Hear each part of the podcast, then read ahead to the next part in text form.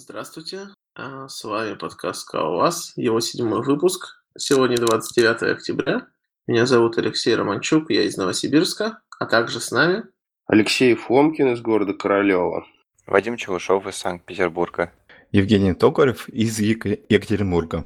Начнем мы наш сегодняшний выпуск с того, что в славном городе Москве прошел метап, посвященный Скале. И хотим это обсудить. Кто готов рассказать? Ну, собственно говоря, наверное, кроме меня там никто не был, поэтому я расскажу. Ну, в общем, как бы прошел метап, как обычно, бодро. Пришло где-то 50 человек, эм, э, была трансляция, было три доклада. А, первый доклад был про криптографию, то есть эм, товарищ презентовал, э, Дмитрий Мешков, презентовал либу для криптографии, которую они делают внутри компании. А, собственно говоря. Ну, то есть они занимаются там всяким хитрым распределенным, распределенными вещами и, собственно говоря, ну, вот типа там блокчейн-лайк. И вот им нужна ну, криптография. У них есть криптография на скале, и он рассказывал про эту либу, про то, как там можно все и... А, ну и вообще про, про криптографию в целом. Вот. Потом был интересный доклад а, про программирование на а, с помощью типов, вот, то есть, э, ну вот вообще, да, как бы вот на чем строится шеплес, да, как можно там выразить с помощью с помощью типов, как можно выразить там boolean и так далее. Вот, там с примерами в, в кодировке Чорча, ну, прикольно. Вот, это делал, по-моему, Дмитрий Зуев, а, этот доклад. И третий доклад был про основы CRDT, ну, там, в общем, в целом просто был рассказ про то, как, э, как это живет. А они очень привязаны к скале, скорее даже отвязаны от скалы. Ну, а я забыл, к сожалению, автора. Вот, э, я могу сейчас глянуть. Запись-то была, Алексей? Да, была трансляция и запись, то есть все это можно посмотреть. Ссылочки приложим? Конечно. А, я по поводу трансляции хотел добавить. Я вот пробовал посмотреть, и там было пара технических проблем. Во-первых, с мобильных устройств почему-то не вещало. Вот. И э, немного как бы со звуком какие-то сложности были. Может быть, как бы есть какие-то варианты это улучшить в будущих версиях? Ну, а, во-первых, да, во-первых, да, я наш, ну, тут подсмотрел, как звали третьего докладчика, который рассказал про CRDT, это Евгений Остапенко. Вот. А во-вторых, да, возможно, будет лучше с трансляцией, возможно, будет хуже. А, я, я пока не знаю, то есть не знаю пока что гарантировать. Вот, то есть тут все очень сильно зависит. Вот, собственно говоря, после, после докладов была неофициальная часть, а, была пьянка, и на ней было весело. Вот где-то там в 12 разошлись. Такие дела. Какие-то новые откровения, новые знакомства? А, наверное, нет. А, приезжали все как бы старые скалисты, которые вот раньше организовывали метап, то есть это Роман Тимушев приезжал, приезжал Миша Аскарин, то есть, ну, тот, те, кто занимались метапом а, в прошлом году, в позапрошлом, а, вот в восходе, может быть, кто помнит. То есть, ну, тоже было весело. Они вот на этом этапе были, здорово. Круто. А, предлагаю тогда двигаться дальше. Ссылочки мы приложим, где посмотреть, где обсудить. Новости, которые у нас здесь есть, они в основном касаются новостей того, что мы э, с э, вами посмотрели э, запи- записи конференции, то есть это какие-то не те записи, которые появились на этой неделе, но те записи, до которых мы с вами добрались на этой неделе. И вот я предлагаю начать со Scala Apnos 2016, Дэвид Рассел и введение Distributed System и Akka кластер. Ну, это интересный на самом деле такой докладик, но он а, просто как бы вот именно введение в а, распределенные системы на таких простых примерах. Там докладчик, он на сцене составил такой небольшой кластер Raspberry Pi, повесил их на доску и ну, во время обсуждения концептов он демонстрировал их на мигании лампочек а, на Raspberry Pi. Вот. А так в целом там просто ну, обзор обычных терминов, терминов, которые как бы необходимо изучить, если ты начинаешь в эту тему входить. Вот. А, ну и хотелось бы добавить в целом про видео этих с этой конференции. Там на самом деле много интересных докладов, но часть из них э, это дубль со скаладой. Слушай, а вот я читаю тему, хотел все спросить, а что, Ака кластер еще не умер? Ну, вроде пока пиарят. Ясно. А кто-нибудь использовал его? Просто мы как-то пытались и, в общем, не впечатлились. И я слышал несколько таких же опытов, что вот есть АК-кластер, ну, круто, есть, но, в общем, он ничего не дает, поэтому давайте его закопаем.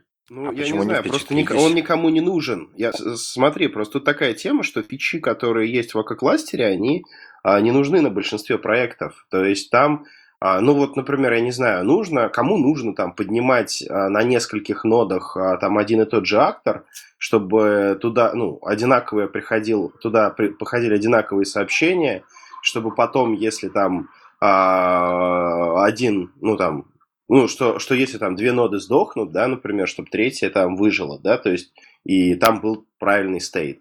Ну, как бы вот я не знаю, кому это нужно. Ну, то есть, как бы на кластере можно разработать там всякие очень сложные вещи, но как бы вот в большинстве в большинстве кейсов, мне кажется, Ака-кластер это такой, это такая, знаешь, пушка, которой стреляете по комарам. То есть это очень-очень мощная вещь, и эта мощность не нужна. Ну и, соответственно, а чтобы стрелять, нужно там вкладывать очень много ресурсов. Вот, то есть, ну, не каждая команда просто готова заниматься как кластером. Мне кажется, только поэтому как бы он такой непопулярный. А так в целом-то, наверное, толк в нем есть. Ну вот то, про что ты говоришь, это у нас, например, есть базовые случаи там шардинга, э, то есть есть несколько инстансов, и реально надо переносить пользователя с одного на другой, и на данный момент мы это делаем без А как кластера. Ну, насколько я помню, он же достаточно низкоуровневый, и каких-то а, примитивов, которые можно использовать для построения систем а, конечных, он в себе не несет. Он несет в себе вполне простые, но достаточно низкоуровневые концепции, которые, уже из которых нужно придумывать, как ты состряпаешь то, что тебе нужно сделать. Ну да, просто фишка в том, что там ну, никому, ну, там мало какой компании нужна там вот availability на уровне акторов. То есть гораздо проще там намутить какую-то стейтлес хреновину или какую-нибудь хреновину, где стейт не очень важен. Вот, ну и просто там размножить эти ноды связать их каким-нибудь консулом, чем заниматься как кластером, потом поддерживать обновление как кластера и так далее. То есть, ну, просто это сложно. Но а, если заюзать, то там будет, ну, открываются многие крутые фичи. Круто. Поехали дальше? А, там э, видео с э, Lambda Conf 2016. А, значит, там первое это то, что мы в прошлый раз немного обсуждали. А, а, Джон Дегоис а, кратенько рассказывал как бы э, состояние ну, состояние как бы экосистемы вокруг фримонад и монад трансформеров и как бы делал обзор, что для чего лучше выбрать. Вот, соответственно, э, он, ну, по сути, прошелся, что по всем как бы основным параметрам сказал если совсем суммировать до такого наивного представления, то получается, что монад-трансформеры — это вещь, которая точно работает, а, то есть он называл ее enterprise grade, а, но как бы несет в себе много борлиплейта, а фри-монады, они интересны больше именно тем, что что на них в перспективе можно построить и как бы какие новые решения могут появиться после них. А кто-то использует у нас э, вот э, в нашем милом голосовом чатике а, монад трансформера или фримана. Про фримонады мы разговаривали, вроде никто особо не использует, хотя бы монад трансформера ты запиливаете?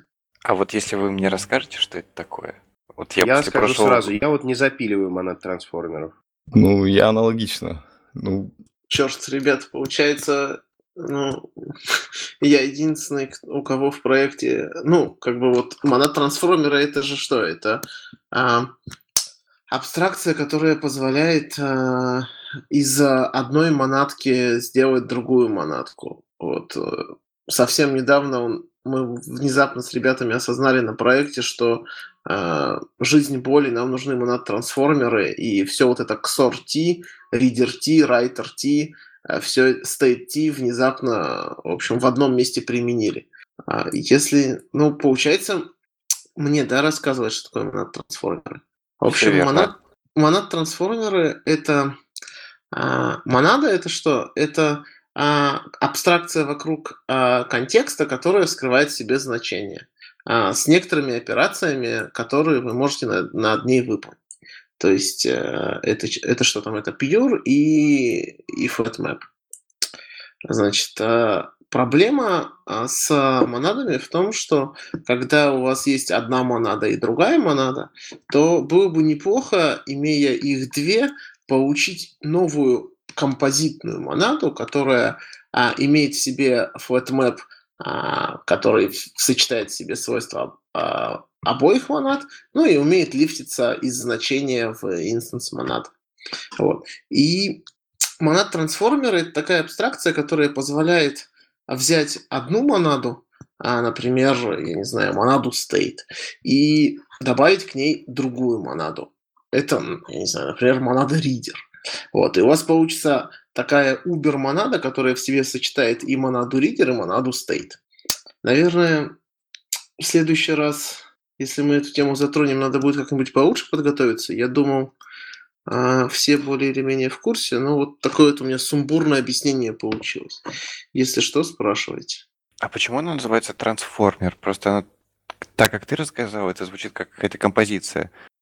А, у меня нет ответа на этот вопрос. Я, в общем, наверное, последний месяц только более или менее стал этим плотно заниматься, потому что столкнулся с несколькими практическими задачами, которые, которые, которым применимо это решение. А можешь хотя бы одну практическую рассказать? Ну, смотри, ситуация достаточно простая. Вот у тебя есть какая-то монадка, например, а, я не знаю, task future, ну что-то, что как бы асинхронность абстрагирует. Вот. И внезапно ну, э, ты сталкиваешься с тем, что тебе нужна еще одна. Я вспомнил, классический пример – это future и option. Вот. То есть у тебя есть э, future, который возвращает option, дальше ты хочешь сделать какие-то действия монадные над результатом этого option, э, и все это в форике аккуратно композировать. К сожалению, это невозможно, потому что в одном случае у тебя монада future, потом, когда ты получил значение из нее, то э, в форе ты можешь только однородные монады использовать, и поэтому у тебя получится один форик с фьючами, один форик с опшенами, и однородно ты их использовать не можешь. Выход из этого в том, чтобы получить такую монаду, которая включает в себя и свойства монады option, и свойства монады future. Вот. А, для этого используют, там, не знаю, в Cats и в Scalaz используется option T. T это, а, ну, имена монад трансформеров формируются следующим образом. Там обычно идет имя монады, option, а потом в конце добавляется буковка T, заглавная.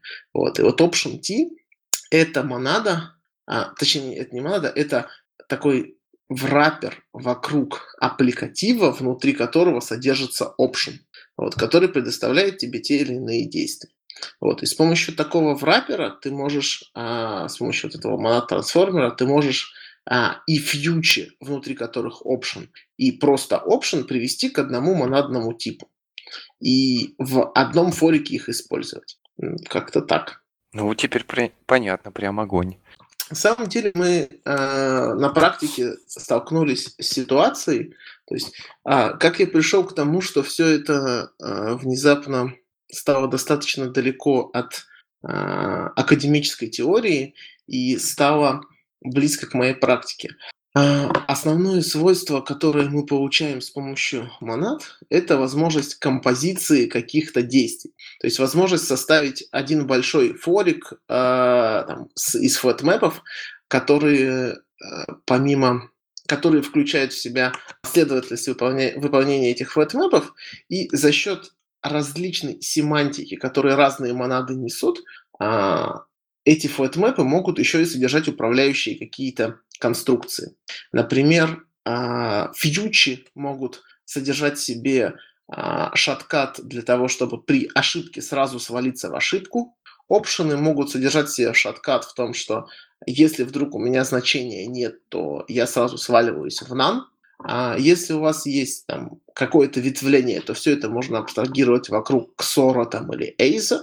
И состряпав большой-большой такой монадный стек, там, не знаю, из фьючи, из опшена и из AZA, вы получаете модель последовательного управления выполнением, которая в различных кейсах а, может я не знаю, там, а, в случае ошибки завершится, в случае того, что вы что-то не нашли, тоже завершится, в случае какого-то бизнесового другого констрейнта а, за счет монады Эйза тоже завершится. То есть композируете вы их фориком, но а, помимо этой последовательной композиции у вас еще есть возможность управлять процессом выполнения.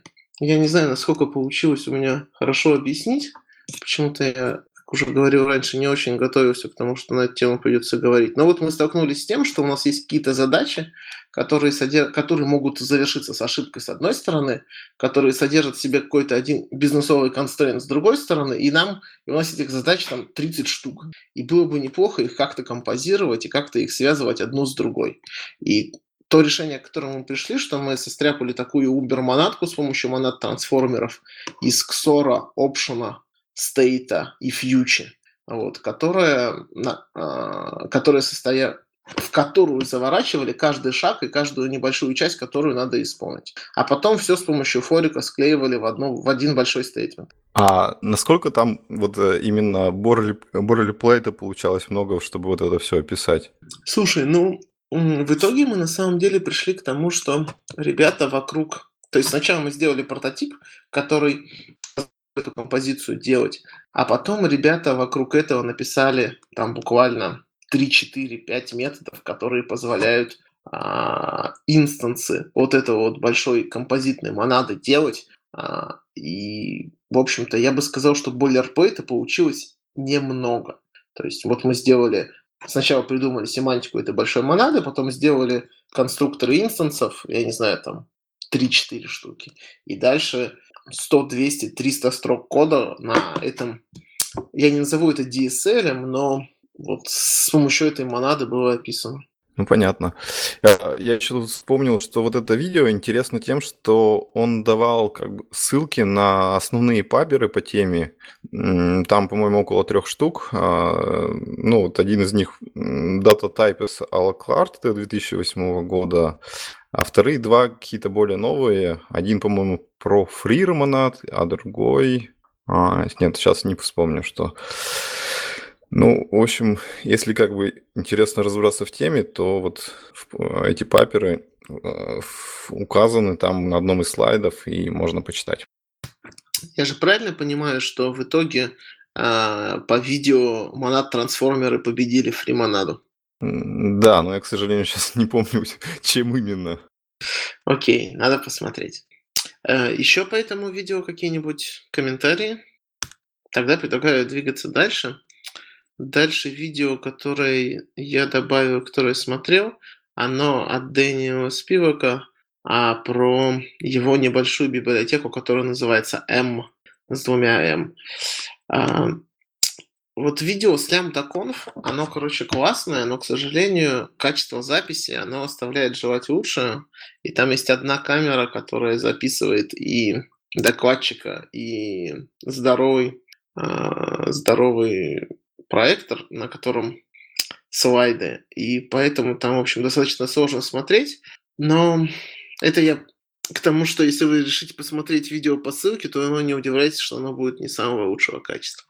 Вот, о чем рассказывал Дэниел? Он говорил о том, что он э, написал библиотеку, которая позволяет, э, которая решает проблему композиции монад когда у вас там есть ридер монада, фьючер монада, ну, фьючер не монада, ладно, task, а, и прочее, то для того, чтобы конструировать вот эти вот монадные стейки, а, очень часто бывает необходимость а, сначала сделать какой-то boilerplate для того, чтобы привести их к одному стеку.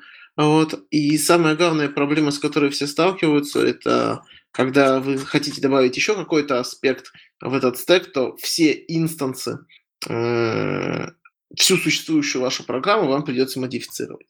Вот. А, соответственно, Daniel предлагает некоторую более простую альтернативу, которая по сути, избавляет вас от бойлерплейта при композиции монад с помощью монад-трансформеров.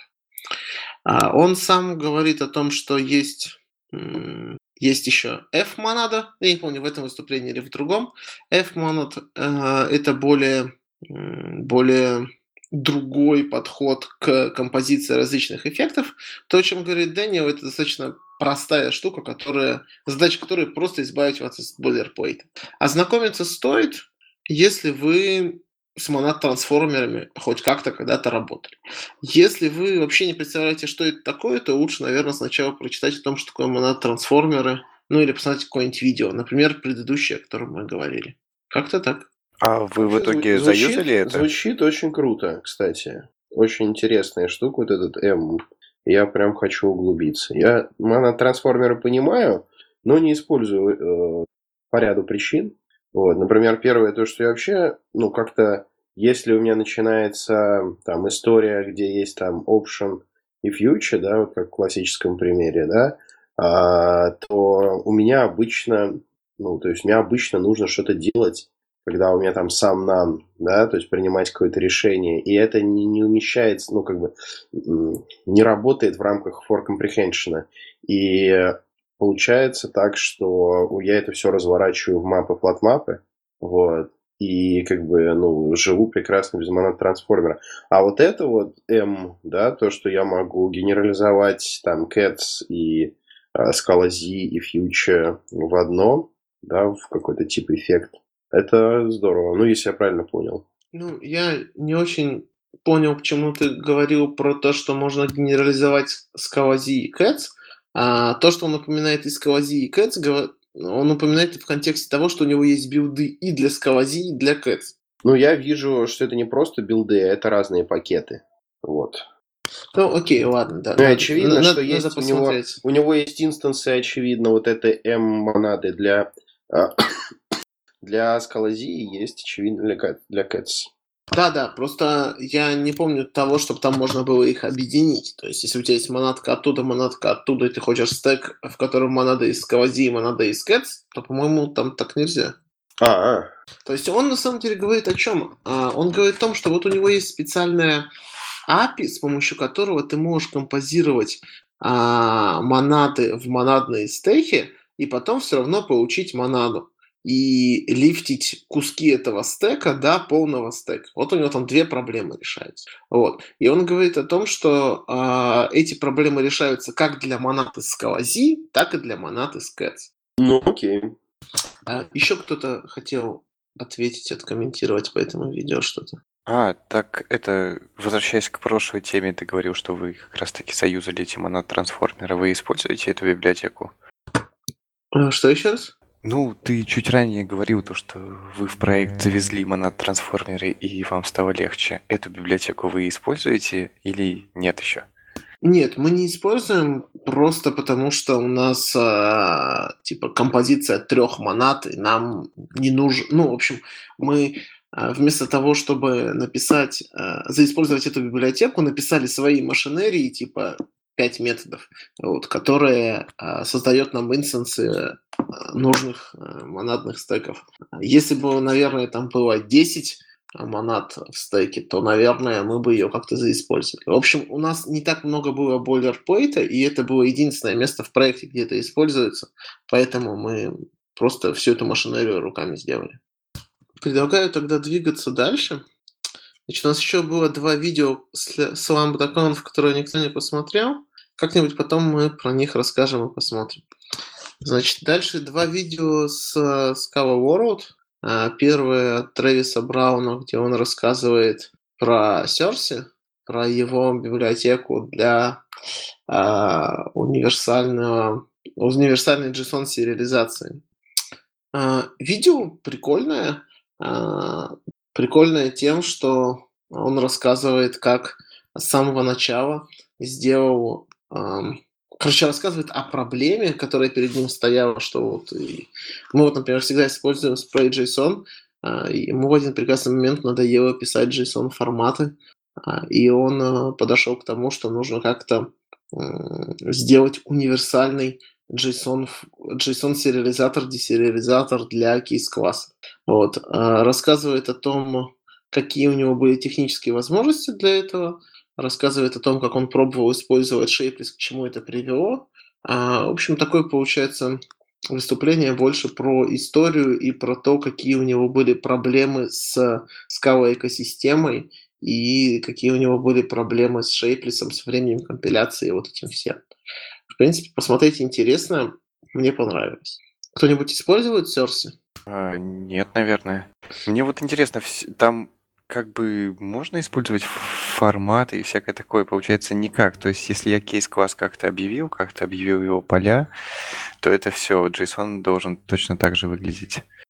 Да, насколько я понимаю, все именно так. То есть, есть как бы концепт generic JSON форматов, а, он работает, у него там есть несколько реализаций, и в самом конце он рассказывал о том, что сейчас придумывает, как бы сделать так, чтобы можно было а, несмотря на то, что это JSON формат generic, а, как-то его настраивать. То есть, а, я не знаю, самый простой пример это то, что нужно а, имена имена в, в имена свойств в JSON делать не camel кейсом, а snake кейсом. Вот. Помните, мы это обсуждали как-то ну, в ранних выпусках, вот самых первых. Я спрашивал, каким это образом вот сделать эту настройку. Вот, и мы как раз обсуждали, как макросы протаскивать настройки или как это делать в рантайме. Вот. Ну, то есть у меня такая же проблема в пушке, я хочу это сделать, например. Ну, в общем, Трэвис в итоге сказал, что вот есть какой-то тикет, мы в нем думаем, как сделать, уже есть какие-то прототипы, у меня есть какая-то ветка, в которой даже что-то работает. Вот, и, в общем, я как а, отсюда делаю вывод, что проблема достаточно, э, достаточно сложна, Совсем недавно мы столкнулись там, с другой проблемой, когда нужно было... Вот у меня есть э, пачка кейс-классов, в них все хорошо, все хорошо, все хорошо, пускай generic э, JSON сериализация, а вот для этого класса хочу сам вручную написать. Как ее подоткнуть туда, совсем непонятно.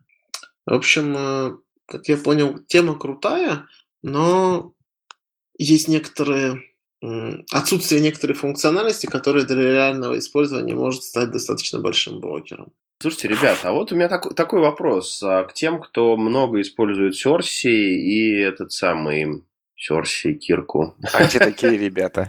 Вот, а, значит, и те, кто использует там, например, вот микропикл, э, вот, ну, по крайней мере, кто, те, кто понимает, как он там работает.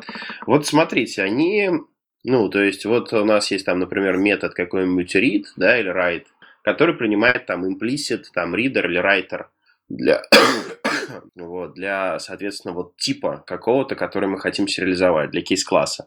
Вот. И вот что делает эта библиотека? Она этот по месту, она генерит этот эм, reader или writer. Правильно?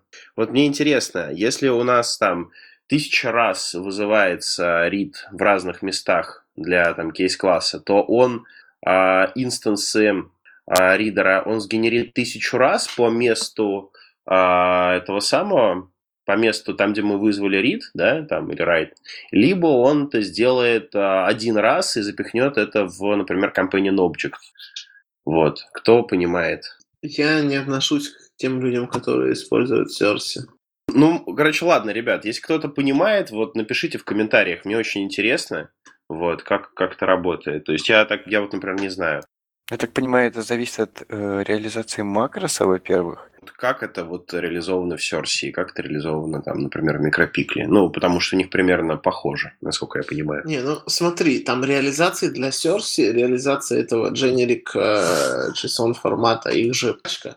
То есть есть реализация на шейпасе, есть реализация на макросах вручную запильных. Наверное, нужно смотреть вот конкретные реализации.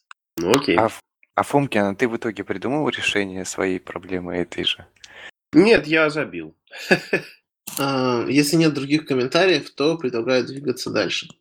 Еще одно видео, которое я посмотрел со Scala World, это видео от Роба Норриса, где он рассказывает о том, о том, как можно на базе данных программировать на клиент-сайде. Так себе описание получилось. А, в общем, сложно сказать, о чем он рассказывает в одном предложении. А, он начинает с проблемы того, что семантика операции вставки в базу данных и семантика операции чтения, она немного отличается по структуре данных, потому что когда мы вставляем а, во все суще... ну, в большинство существующих баз данных мы вставляем данные, а получаем в ответ айдишник, а когда мы запрашиваем данные, то мы получаем и айдишник, и данные. А, с этой, кстати, проблемой кто-нибудь сталкивался из вас, ребят, что вот семантика insert и семантика select, она немного отличается по данным? Ну, не сталкивались, не сталкивались. А, я помню, несколько лет назад, когда мы начинали только использовать Slick второй версии, а, в нем было... Мы столкнулись с этой проблемой в том, что... Проблема была в том, что непонятно, как моделировать кейс-класс. А вот у тебя есть клиент, у него есть там имя, а, первое имя, а, имя, фамилия а, и айдишник. А, что должно быть в кейс-классе? А, должно быть имя, фамилия или имя, фамилия и айдишник. В одном случае тебе нужен один кейс-класс для того, чтобы сделать вставку, тебе нужно только имя, фамилия.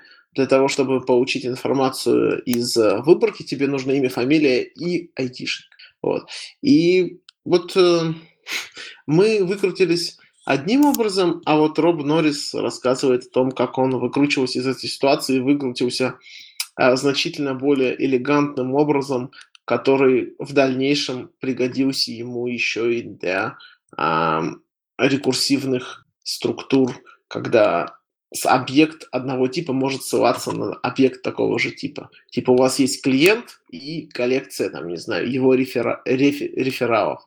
А, в общем, я рекомендую посмотреть а, для того, чтобы понять, какие проблемы возникают при моделировании а, данных, которые вы хотите получать из базы данных, которые вы хотите вставлять в базу данных. И там он не очень много, но интересно рассказывает о том, а, как использовать для этого дуби. Я все. А ты не можешь вкратце описать рецепт, которым он выгрузился из этой ситуации? То есть, ну, например, я с, этим, с этой проблемой не сталкивался, потому что а, у меня последний год, там, например, даже два, а, ну, как бы было документное хранилище, нереляционное. Вот, и поэтому я айдишник, например, генерил не клиенте. Это был юит. Вот. А, ну, ты описал, я понял, в чем проблема. Ты можешь описать, как он из нее выкрутился? А, давай скажем, что нет, не могу по, по подкасту, потому что это будет, в общем, мешанина из слов, а, аппликатив, кейс-класс, а, рекурсивный и так далее. А, если коротко, ну, давай я одним предложением расскажу. Понятно не будет, но будет понятно, куда копать. А, он создал а, такой рекурсивный класс, который можно параметризовать дополнительными данными, а, и эти данные будут отражать некоторые эти данные будут отражать дополнительные данные контекста операции. При селекте это будет идентификатор, а, я не знаю, при каком-то рекурсивном обходе дерева это может быть действие, которое нужно выполнить над каждым узлом, а если это вставка, то, то там просто пусто. То есть такая специальная рекурсивная структура данных, которая позволяет а, каждый узел, а, ну, каждый этап рекурсии расширять дополнительными данными. Понятно. Ну, Точнее, на слух, нет, на слух очень, очень сложно воспринять. Я просто рекомендую посмотреть видео или хотя бы слайды. Буквально в течение пяти минут все станет достаточно хорошо понятно. А у меня вот по этой теме еще один небольшой вопрос. А кто-нибудь использовал или смотрел Дуби? Понятно. Сворачиваемся, э, двигаемся к следующим темам. Э, ярко-зеленым цветом выделенная тема. Ага, так, у нас закончились, закончилось обсуждение ви- видео с конференцией. Э, следующая новость – это релиз Аки 2412. Там не очень большой набор изменений. Э, из интересного, то есть теперь Akka Logging поддерживает э, маркеры, то есть особые, можно логировать особые бизнесовые ивенты, как в SLFG. И еще там есть какой-то Улучшение SSL при, рабо... при работе с удаленными на, ну, ремонт АК. Вот. Кто-нибудь вообще э, использует э, вот эти, как MDC от, от SLFG? Нет? Ну, ну, я, я могу только сказать, в общем, что э, вот эта вот проблема с логингом, там на самом деле э, два стейтмента же написано, что есть лог-маркеры и э, про security маркеры внутри, внутри самой Аки. В общем, э, в рамках 2.12 была сделана достаточно важная штука, которая позволяет а, нормально делать логинг э, в АКО-стримах. Я честно скажу, я не вникал в проблему, ту, которую решала, э, та, которая привела, в общем, к тому, что в АКО-стримах не было нормального логинга. Но я был подписан на тикет, в котором э, ребята обсуждали, как бы им запилить logging в Akka Streams, и для фактически после 2.4.12 а, в Akka Streams появится нормальный logging, а, на, построенный на базе Akka. И, то есть проблема logging а в Akka в чем? Что все, большинство существующих SLF4J э, реализаций логирования, они синхронные. И если вдруг у вас э, под большой нагрузкой достаточно большой объем логов, то это приведет к тому, что вы заблокируете исполнение а, исполнение вашего актора на, на синхронной операции логирования вместо того, чтобы дальше выполнять работу. И вот а, поэтому так важно для, в АКИ использовать а, систему логирования не SLF, не SLF4J, а, собственно, собственную внутреннюю а, систему логирования, построенную на базе АКИ.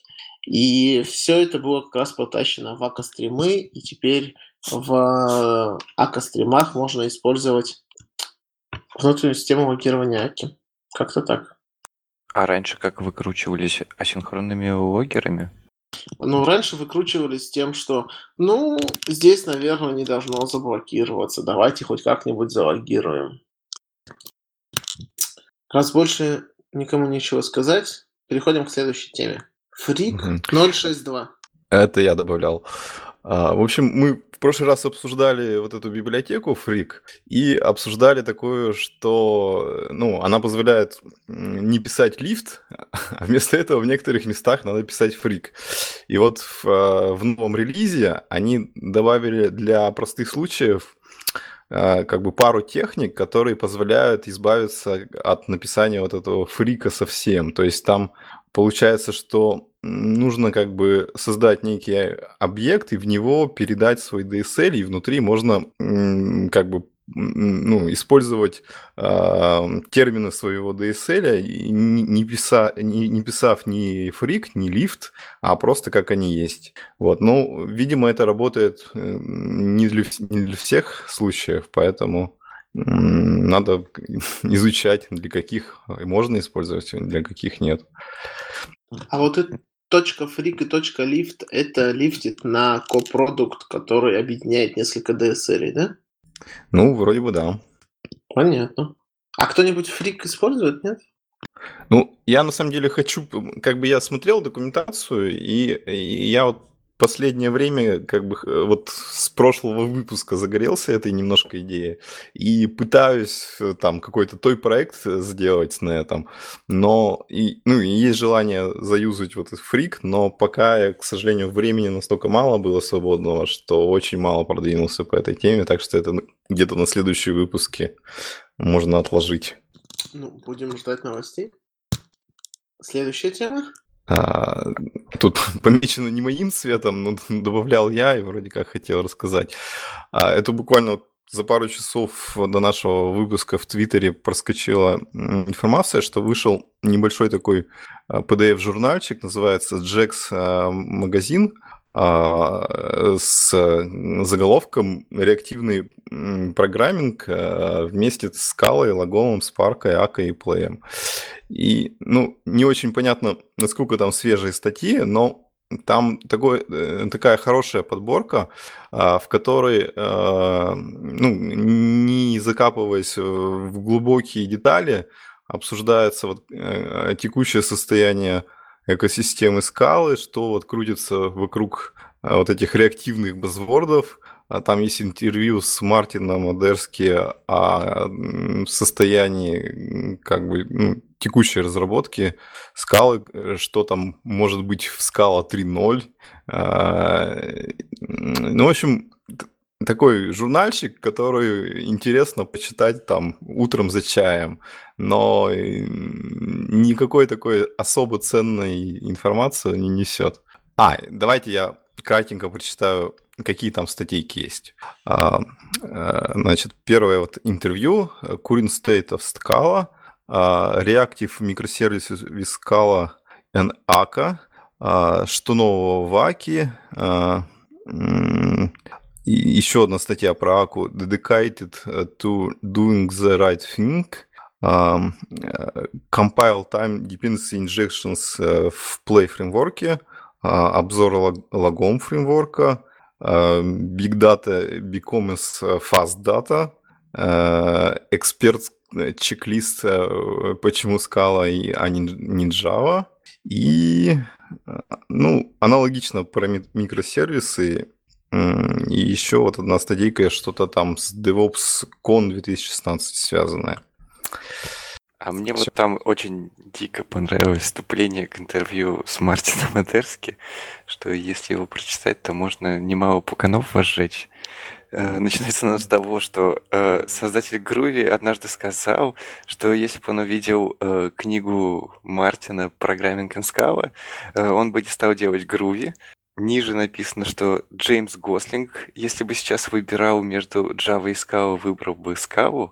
Вуф, как-то набрасывающе. Не знаю, насколько это верные слова. Ну, про Груви я тоже слышал. И я слышал про Груви. Вот про Гослинга не слышал. Ну, предлагаю двигаться дальше.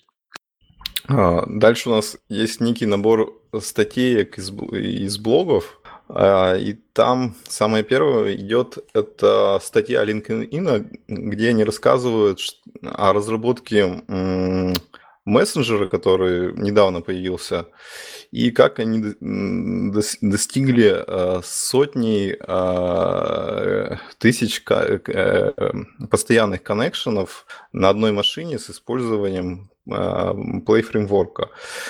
Там, в общем-то, основная мысль, что они не используют там веб-сокеты, а используют... Эм, так, что же они используют?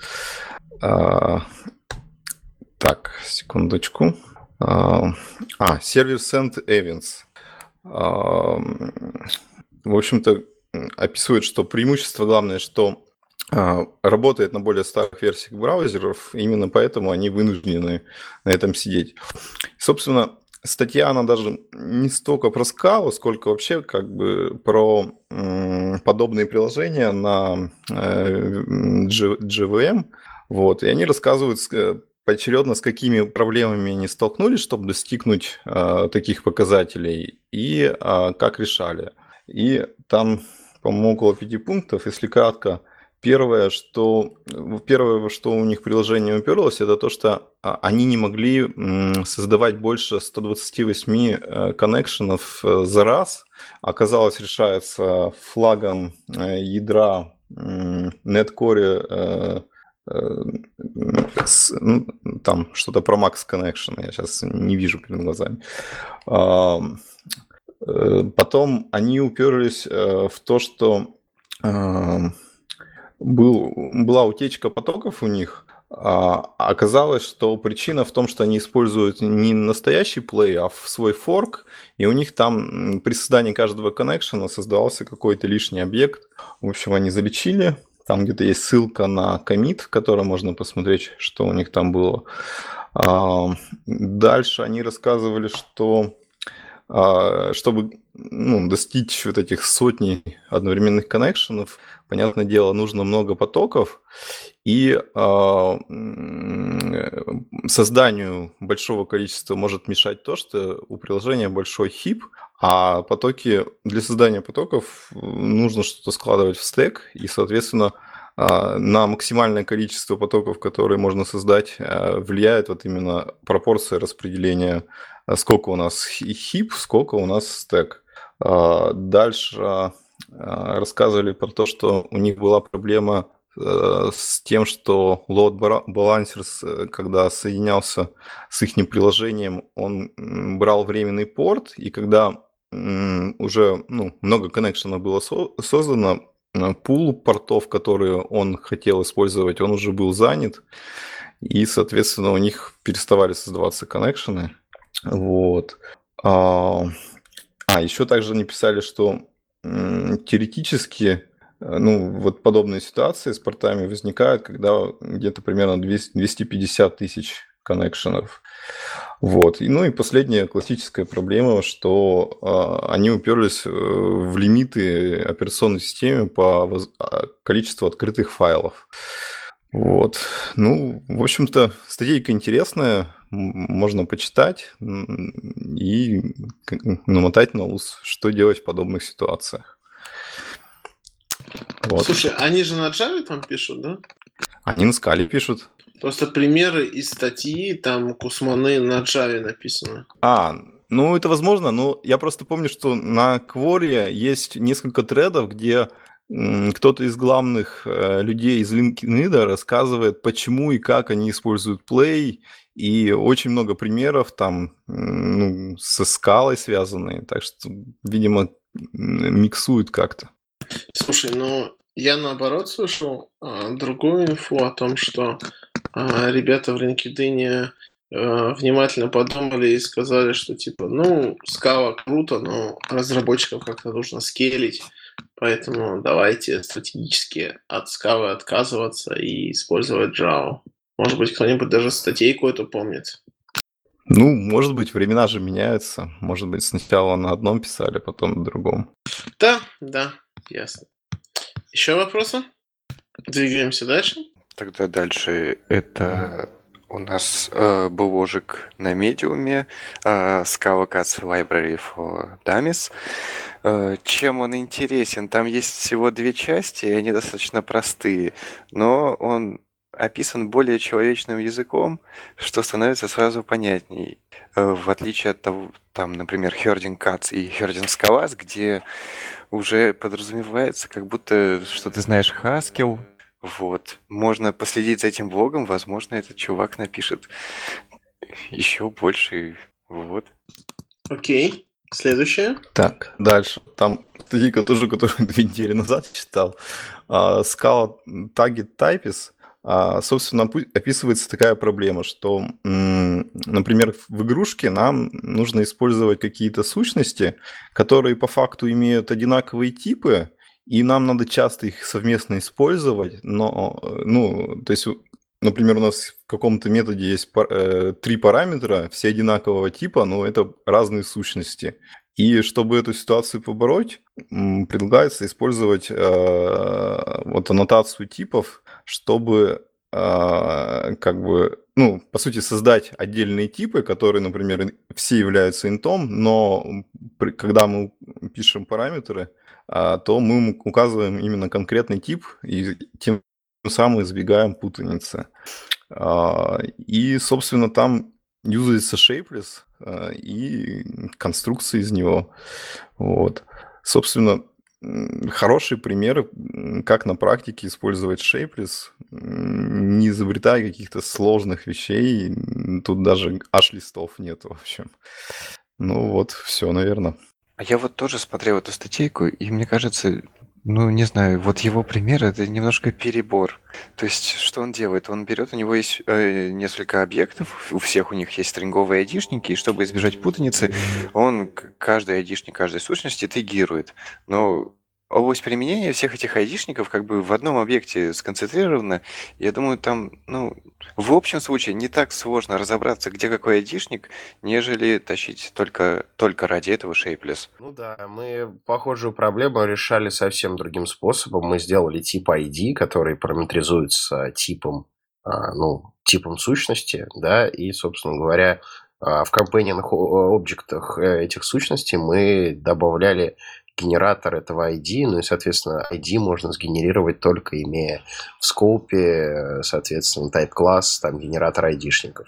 Вот и все. И у этого ID там есть там, методы для сравнения и так далее. Вот и все. А как бы внутри этот ID хранит юзер. Слушайте, а я правильно понимаю, что идея в том, что давайте не использовать э, кастомные какие-то классы, которые абстрагируют предметную область, а если у меня есть а, айдишник и он онг, давайте использовать онг и его протегируем. Все верно. Ну да. Да, просто я как раз совсем недавно э, смотрел на э, еще одно выступление со Scala World, где не помню кто, а не помню с каким названием, рассказывал про примерно такую же тему, что э, давайте не писать весь этот boilerplate с э, энивалами, а, а давайте просто тегировать. Я потом приложу в шоу-ноты ссылочку на это выступление.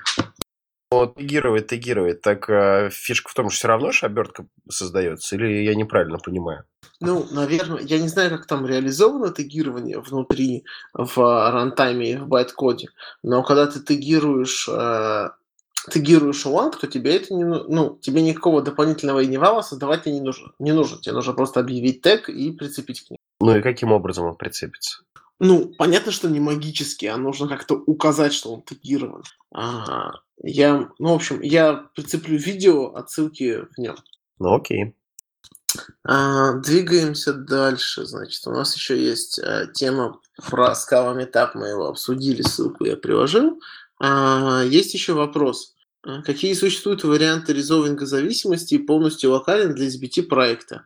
А, например, нужно сделать так, чтобы проект собирался вне зависимости от внешних зависимостей, от доступности внешних зависимостей, там, подключения к интернету и прочее. Обсуждаем. Ну, по-моему, все просто. Положите все в папочку lib. ну, это самое первое, что приходит на, фут, на, на ум, да. Ну, я могу сказать э, другое. То есть, э, ну, у меня когда-то было такое требование, то есть мы делали... Ну, это было, правда, вообще не про скалу и не про SBT, это было про Maven и про Flash. Но, короче, у нас был госзаказчик, и как бы в требованиях было указано, что компиляция проекта должна работать без интернета. Прям вот так вот было написано. Вот. И я выкачал, ну, как бы, вот то подмножество Maven репозиториев, которые я использовал, я их выкачал, как бы зеркалировал на жесткий диск прям со всеми путями, и в инструкциях по сборке написал, типа, там, минус local репозиторий, ну, короче, то есть, как подключить эту папку в качестве репозитория а, командой, и, ну, как флагом к Maven. Ну и, собственно говоря, все работало. Вот так. То есть наверняка в SBT также можно сделать. Ну да, это звучит более правильно, потому что когда просто в лип кидаем, там у нас ну, зависимости очень сложно раз, э, разрешать, потому что ну, может банально там две библиотеки разных версий быть, и вручную придется все описывать. Ну вот еще в тему этого, и пересекаясь с полезняшками, есть такой проектик Курсир. Я его вообще случайно заметил на этом, на скала индексе, то, что на него дают этот, ну как, генератор фигни, который ты подставляешь, у тебя зависимость там в SBT или чего еще. Вот, и это проектик, который именно для того, чтобы выкачивать зависимости, смотреть, анализировать их, и его можно использовать вместо как бы стандартного резолвера от SBT. Он работает чуть-чуть быстрее, потому что он выкачивает все зависимости параллельно. Вот, и он как идет как э, отдельная программка, которую вы можете явно запускать, например, консольку с какой-либо зависимостью или выкачивать какую-либо зависимость, смотреть ее dependency, вот такая штучка. И у нее есть API, и ты можешь свою фигню налобать, допустим, на том же SBT, которая там, допустим, в тебе будет вот этот репозиторий локальный строить. Э, я еще добавлю, ее энсайм прямо пропагандирует. Там, когда энсаймы обновляешь, он прямо э, в логи кидает варнинг, что типа давайте используйте этот проект. Ну, я могу рассказать, как э, в нашей системе сборки мы избавляемся от повторного выкачивания. У нас там все с помощью докера билдится.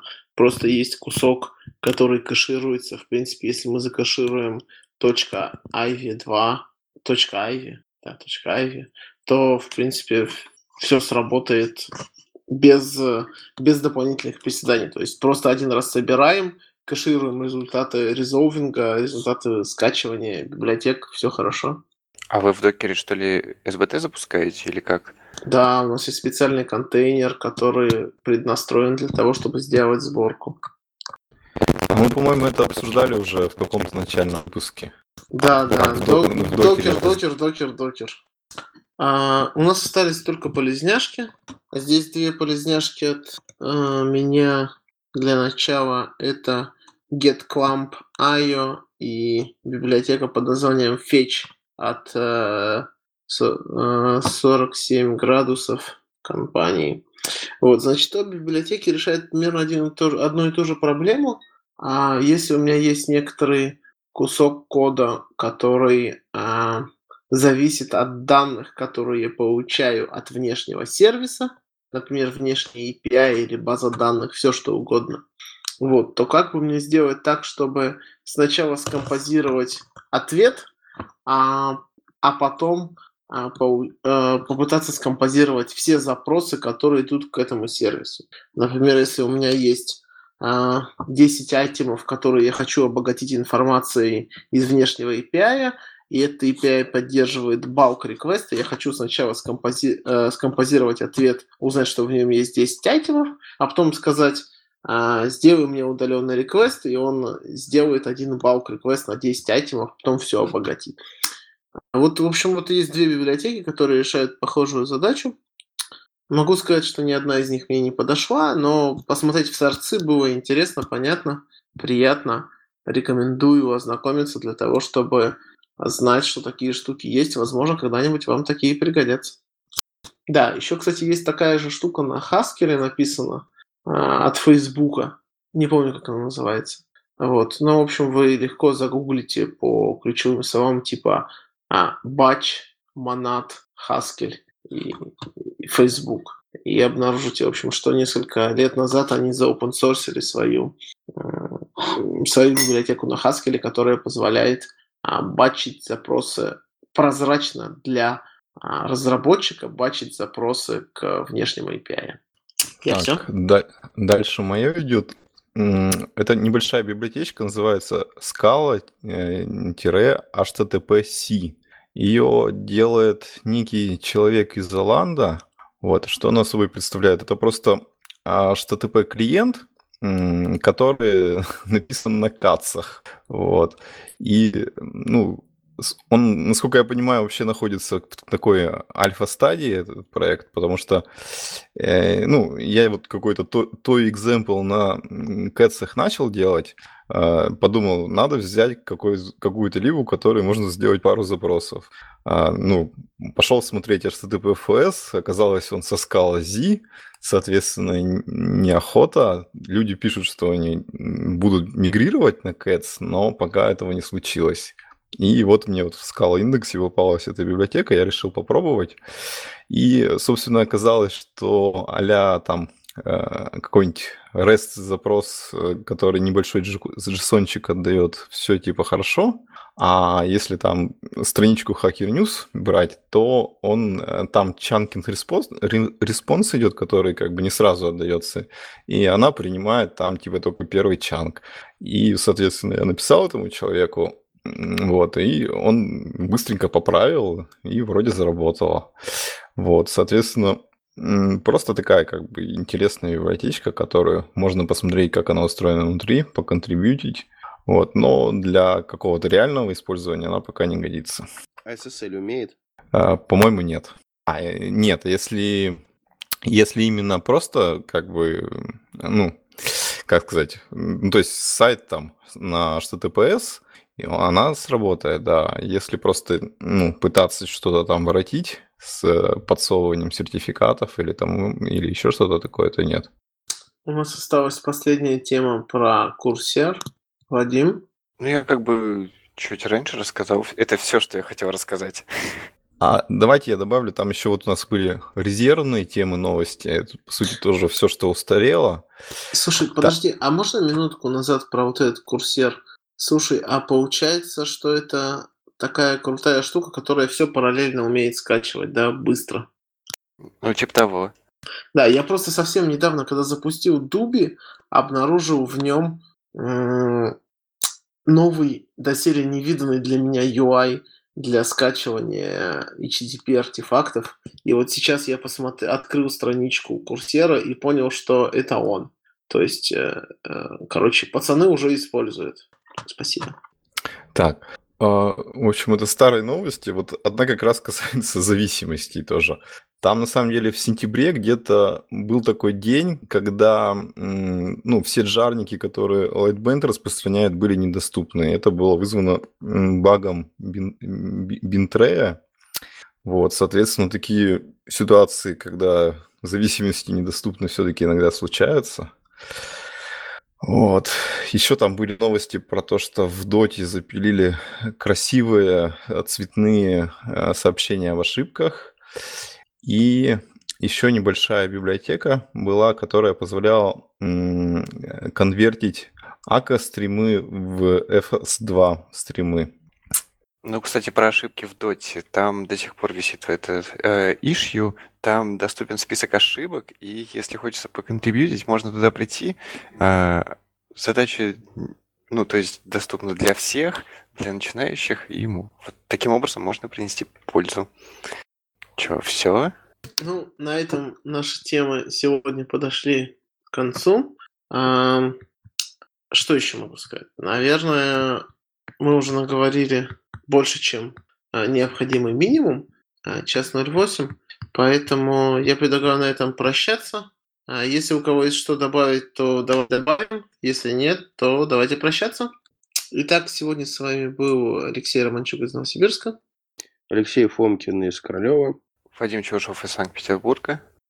И Евгений Токарев из Екатеринбурга. Приходите в комменты, задавайте вопросы. До свидания.